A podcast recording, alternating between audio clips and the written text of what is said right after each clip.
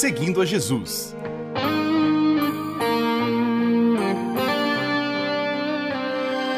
Na apresentação, Carly Friesen.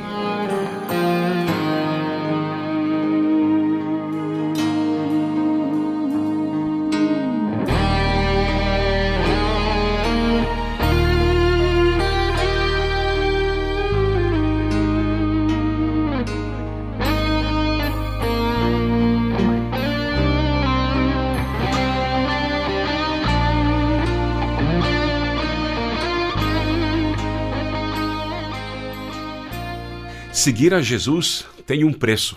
O fato de andarmos com Jesus não nos livra da possibilidade de sermos prejudicados por pessoas que andam perto de nós. Pessoas poderosas usam dinheiro para causar divisão e corromper.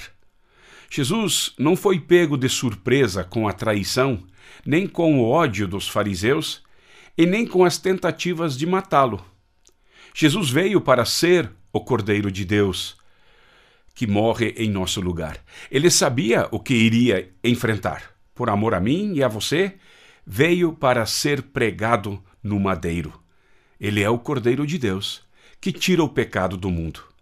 Mateus 26 continua afirmando assim: Então um dos doze discípulos, chamado Judas Iscariotes, foi falar com os chefes dos sacerdotes. Ele disse: Quanto vocês me pagam para eu lhes entregar Jesus? E eles lhe pagaram trinta moedas de prata. E daí em diante, Judas ficou procurando uma oportunidade para entregar Jesus. No primeiro dia da festa dos pães sem fermento, os discípulos chegaram perto de Jesus e perguntaram: Onde é que o Senhor quer que a gente prepare o jantar da Páscoa para o Senhor?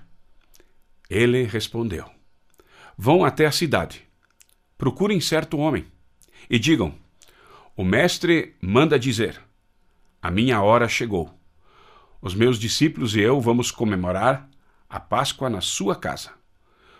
Os discípulos fizeram como Jesus havia mandado e prepararam o jantar da Páscoa. Quando anoiteceu, Jesus e os doze discípulos sentaram para comer. Durante o jantar, Jesus disse: Eu afirmo a vocês que isto é verdade. Um de vocês vai me trair. Eles ficaram muito tristes e, um por um, começaram a perguntar: O Senhor não está achando que sou eu, está?